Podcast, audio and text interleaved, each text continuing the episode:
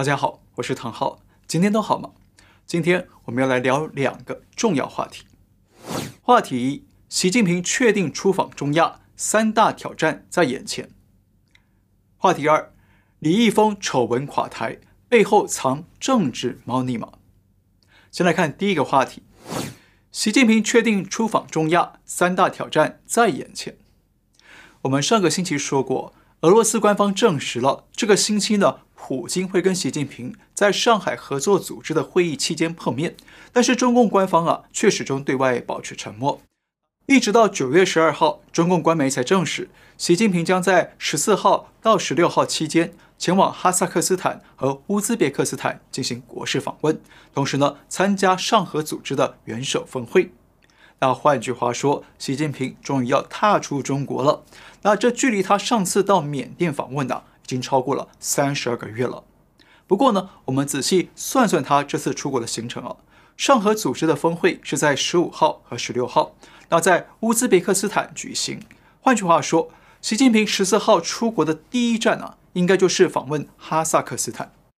那为什么习近平在家窝了快三年，那现在重出江湖的第一站就选了哈萨克这个邻居呢，而不是选择其他更有实力的大国呢？这背后啊，在我看来呢，其实是有非常细密的政治考量。第一个考量，哈萨克是习近平“一带一路”政策的首倡地，那习近平要到这里宣传他的国际政策，在海外取得一定的成就或者胜利，来为自己的连任承先启后。当初习近平是在二零一三年九月，也就是上任的第一年，他在访问哈萨克的时候啊，提出要构建丝绸之路经济带的政策。那后来变成了他的标志性政策“一带一路”了。那到了二零一四年五月的时候，丝绸之路经济带的第一个实体运作平台正式启用了，就是位于江苏连云港的中哈国际物流基地。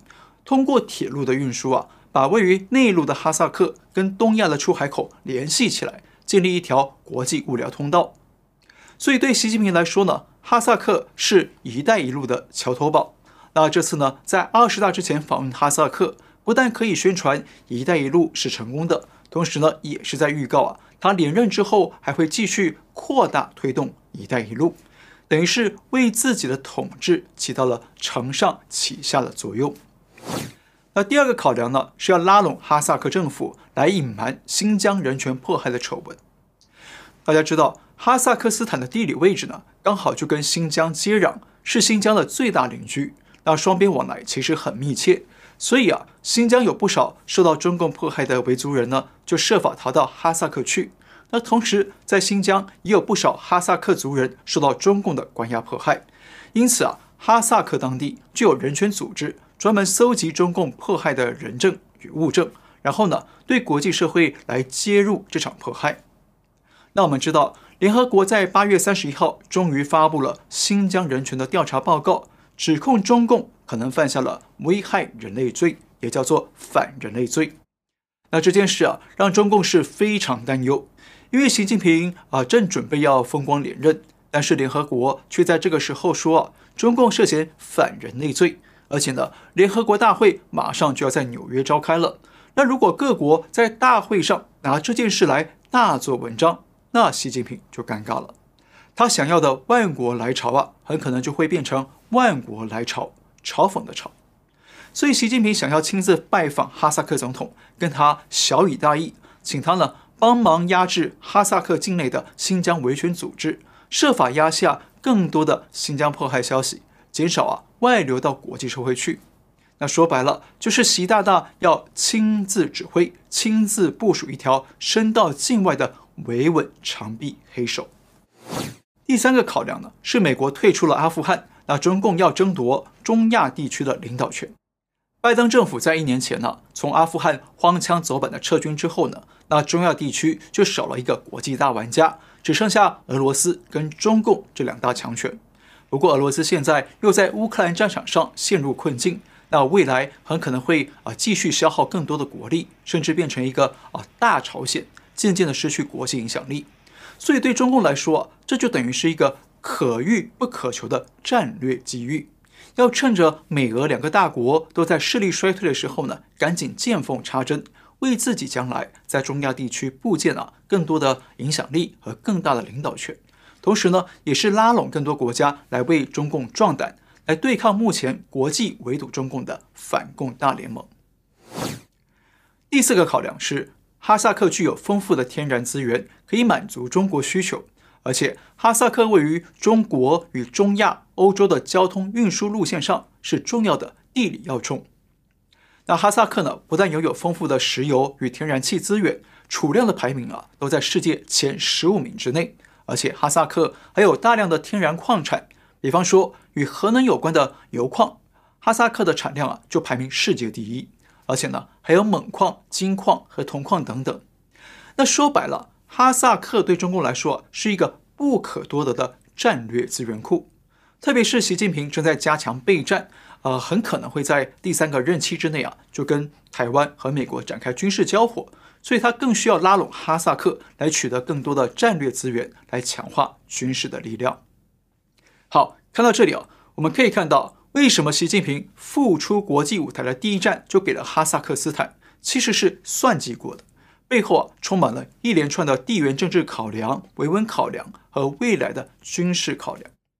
不过，习近平这次出访的重点，除了哈萨克之外，另一个最大的焦点呢，就是他又要跟普京会面了。啊，这也是双方啊从俄乌战争发生以来第一次会面。那你可能会好奇哦，为什么习近平跟普京这么好啊？为什么不干脆第一站就直接访问莫斯科呢？那中俄两个大国碰在一起，也更有话题性吗？对哦，是更有话题性，没错。但是呢，现在的普京对习近平来说啊，既是伙伴。也是包袱，或者说的更准确一点呢，是拖油瓶。因为从普京入侵乌克兰之后，国际社会不但群起而攻之，联合发动了五千多项制裁，让中共看的是啊目瞪口呆。而且欧美各国也不断要求中共要表态，绝对啊不可以支持普京，不可以对俄罗斯提供实质的军事援助，否则呢就准备吞下制裁的苦药。那我们想想看了。如果习近平这个时候飞到俄罗斯拜访普京，不就等于赤裸裸的告诉全世界中方支持普京打乌克兰吗？对不对？可是习近平又不能没有俄罗斯这个伙伴，也不能跟俄罗斯翻脸了，所以双方呢就干脆啊折中一下，找个第三方的地点乌兹别克斯坦，用参加国际峰会的名义来个顺道会面，这样呢就显得低调一些，同时呢又能私下表达对普京的支持。只是啊。我认为，呃，这次习近平出访虽然是蛰伏两三年之后的新突破，但是也可能会给他带来几个重大的新挑战、新风险。首先呢，习近平选在二十大之前出访呢，虽然表明了他对自己连任呢已经很有信心，但是会不会临时爆发新的变数呢？目前从种种迹象看起来啊，习近平的三连任应该是已经大势已定。只是呢，具体上他会对党内啊做出多少妥协，让出多少的权力与位置啊，这个还要等二十大才知道。但是呢，从他最近不断的预告要出国访问，而且还是在二十大之前就出国，就表明了他觉得自己啊已经啊把党内摆平了，不会出大乱子了，所以才敢出国来修补国际关系。不过我们要注意啊，过去啊有两位中共领导人。就是在出国的时候，在国内爆发了政治挑战，最后呢，让他们丢掉了权威。一个是华国锋，他在一九七八年五月出访朝鲜，结果才一踏出国门，邓小平就在国内发动夺权政变，挑战华国锋的权威，挑战他拥护毛主席的讲话路线。那后来啊，华国锋在党内的批评压力之下呢，被迫辞职下台了。另一位呢，就是大家比较熟悉的赵紫阳，在一九八九年四月。赵紫阳以为已经摆平了国内的学生抗议问题，所以放心的去朝鲜访问。结果才一出国，党内的鹰派就在《人民日报》上发出“四二六”社论，宣称学生运动是有计划的阴谋，从而发动了血洗天安门广场的镇压。那同情学生的赵紫阳，最后也是被迫黯然下台，终身软禁。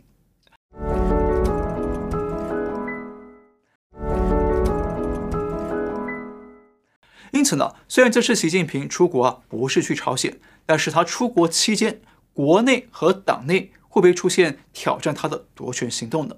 那这一点呢，是需要观察的潜在变数。所以习近平选择出访哈萨克，也是因为哈萨克距离中国啊比较近。那万一真的出了什么事，那习近平还是啊可以从新疆、从西部战区取道回国来主持大局。再来，习近平的第二个风险是啊，俄罗斯最近战事不顺，急着拉中共下水来帮普京助阵。我们刚刚讲过，现在普京对习近平来说是伙伴，但也是拖油瓶。所以，习近平不敢在乌克兰问题上跟普京公开站得太近，免得招来西方社会的制裁。不过，对俄罗斯来说啊，他们很需要中共站出来当他们的后盾。所以，我们就看到了一个啊有趣的现象了。前几天了，中共党内第三把手栗战书到俄罗斯去访问。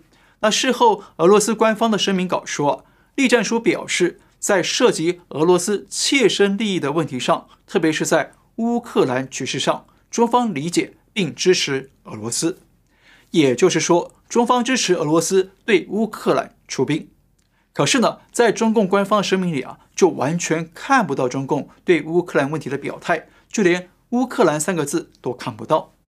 那我们不确定栗战书到底有没有支持俄罗斯出兵乌克兰，但是显而易见的是，乌克兰已经成为普京跟习近平之间的敏感词。那普京呢，积极想用它。那习近平呢，却想屏蔽它。特别是俄罗斯这几天在乌克兰吃了大败仗，被赶出了乌东地区的三个军事重镇，那普京的国内外压力都是越来越巨大。所以哦，我们可以预见，在这次的习普会上头啊，普京会更希望中方可以更积极的支持俄罗斯，而习近平呢，就会陷入更尴尬、更难表态的两难局面了。第三个挑战是习近平的动态清零正在毁灭中国经济。那么，中共对海外的大撒币外交还能维持多久时间呢？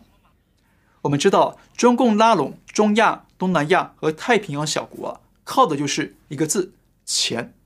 所以，过去中共推出了一带一路来大撒币，但是现在中国经济啊已经被贸易战和疫情打趴了，再加上动态清零不断的对中国经济自废武功。病毒没清零，经济倒是快清零了。因此呢，接下来习近平想要在中亚地区啊争取更多的影响力，但是呢，他的口袋里还能拿出多少钱来大撒币呢？他还能打肿脸装多久的胖子呢？那国内摇摇欲坠的经济，它能不能救得起来呢？这些啊，都是习近平接下来会遭遇的重大挑战。话题二：李易峰丑闻垮台，背后藏政治猫腻吗？好，这两天呢，中国最沸沸扬扬的新闻话题啊，应该就是演艺明星李易峰的嫖娼丑闻了。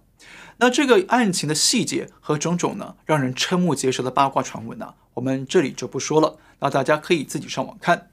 我主要想聊啊两个问题，也是这两天不少朋友问我的。第一，李易峰真的有嫖娼吗？第二，这件事为什么被炒作的这么大呢？那第一个问题呢，我想这个答案呢，只能问李易峰本人。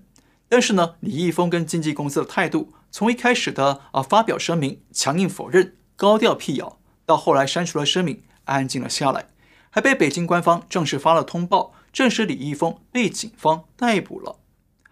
而且李易峰啊，还跟同样因为性丑闻出事的吴亦凡关系很密切，称兄道弟。另外，还有越来越多的网友爆料。提供各式各样的有细节的消息，所以呢，从这种种迹象来看呢，这件事情啊，恐怕啊是不假了。不过呢，中国演艺圈呢本来就已经丑闻连连了，所以今天谁出事，明天谁出事呢？其实啊不足为奇。那真正值得我们探究的是第二个问题：为什么这件事会被炒作的这么大？我们知道，中国所有的媒体与网络都受到官方的啊严密监控与操控。所以，任何事情能够被炒作放大，冲上微博热搜啊，背后呢都是有官方操纵的因素，或者是获得官方认可的才会出现。所以，李易峰这件事能在媒体上搞得满城风雨啊，很可能啊不是单纯的社会案件，而是某种程度的政治案件。那或许有人会问说，是不是李易峰啊得罪什么中央高官，或者啊没服侍好哪位女高官或者官员夫人？才会被这样恶整呢？我想啊，这可能性啊应该不大，因为如果这起案件呢、啊、真的跟官员有关，那么中共啊一定会设法私了，私下整垮他就好，不必搞得举国皆知。否则啊，一旦被人发现跟官场有关系，反而还惨赔了党的形象。比方说，你有没有注意到，好像在中国出事艺人都是男艺人，没听说哪个女艺人呢、爆发性丑闻的，对不对？为什么呢？因为女艺人的性丑闻啊，通常也就是中共高官的性丑闻，所以不能报道，否则呢会破坏党的伪光正形象，会扯出一火车的贪官色官。那这也是为什么彭帅跟张高丽的案件啊会被官方强压下来的原因。所以呢，我们的思路应该放在啊，为什么这起案件会在这个时间点上被爆发、被炒作呢？那大家想想啊。现在是中共二十大的前夕，是习近平准备三连任的前夕，因此啊，任何消息能在这个时间点上被官方准许炒作，肯定啊都是有政治目的的。那在我看来呢，官方很可能早就掌握到李易峰啊寻花问柳的事情，但是呢一直捏着，直到这个时间点再决定抛出来，像烟花一样啊爆炸开来，来吸引所有中国人目光。那这背后啊应该有几种可能性，第一。要舆论维稳，转移焦点，淡化民怨。那这一点呢、都是大家很熟悉的障眼法了。中共拿出什么东西给你看，还铺天盖地的强迫你不得不看，那肯定是因为他不想让你看见其他的某些东西。所以李易峰呢，很可能被官方抛出来当成啊舆论维稳的工具，让大家忽视动态清零和封城封区造成的民怨与经济下滑。来忽视这些不利习大大连任的负面因素，把心情啊全集中到演艺界这些荒诞不经的乱象，那这就是很典型的舆论维稳和淡化民怨。第二种可能呢，是要威吓演艺界与大企业要听令党中央。那我们知道，最近几年有很多知名艺人出事，像范冰冰啊、郑爽啊、吴亦凡，还有王力宏等等。那有的呢，是因为逃税漏税。有的呢，是因为到处乱睡。那对中共来说，这些行为都是违法违纪的。而且呢，很多演艺明星背后啊，都有大企业在支持。比方说，阿里巴巴、腾讯、厚德前海基金等等啊，都有投资影视剧。所以，中共官方抛出这些艺人来鞭打呢，其实也是某种程度的敲山震虎，在暗暗的警告这些大艺人和大企业，让他们觉得害怕。觉得党中央啊，可能也掌握了自己的把柄，那随时呢，可能成为下一个祭品。那从这个角度来看啊，这种做法正好符合去年习近平啊对各行各业加强监管是同一个逻辑。那现在他要三连任了，所以可能在这个时候啊，先拿李易峰来记起，来警惕演艺界和这些大企业，未来呢要继续听令习主席的各种命令，不要乱来。那第三个可能性呢，就是批斗权贵，营造正义感，来推行共同富裕。要连任呢，需要名气。那动态清零造成了广大的民怨，所以现在中共抛出了为富不仁的劣迹艺人来公开批斗。那不但会让大家暂时忘记民怨，反而呢，还看到习主席啊带领党不断的清理演艺圈和政治圈，帮人民打击权贵。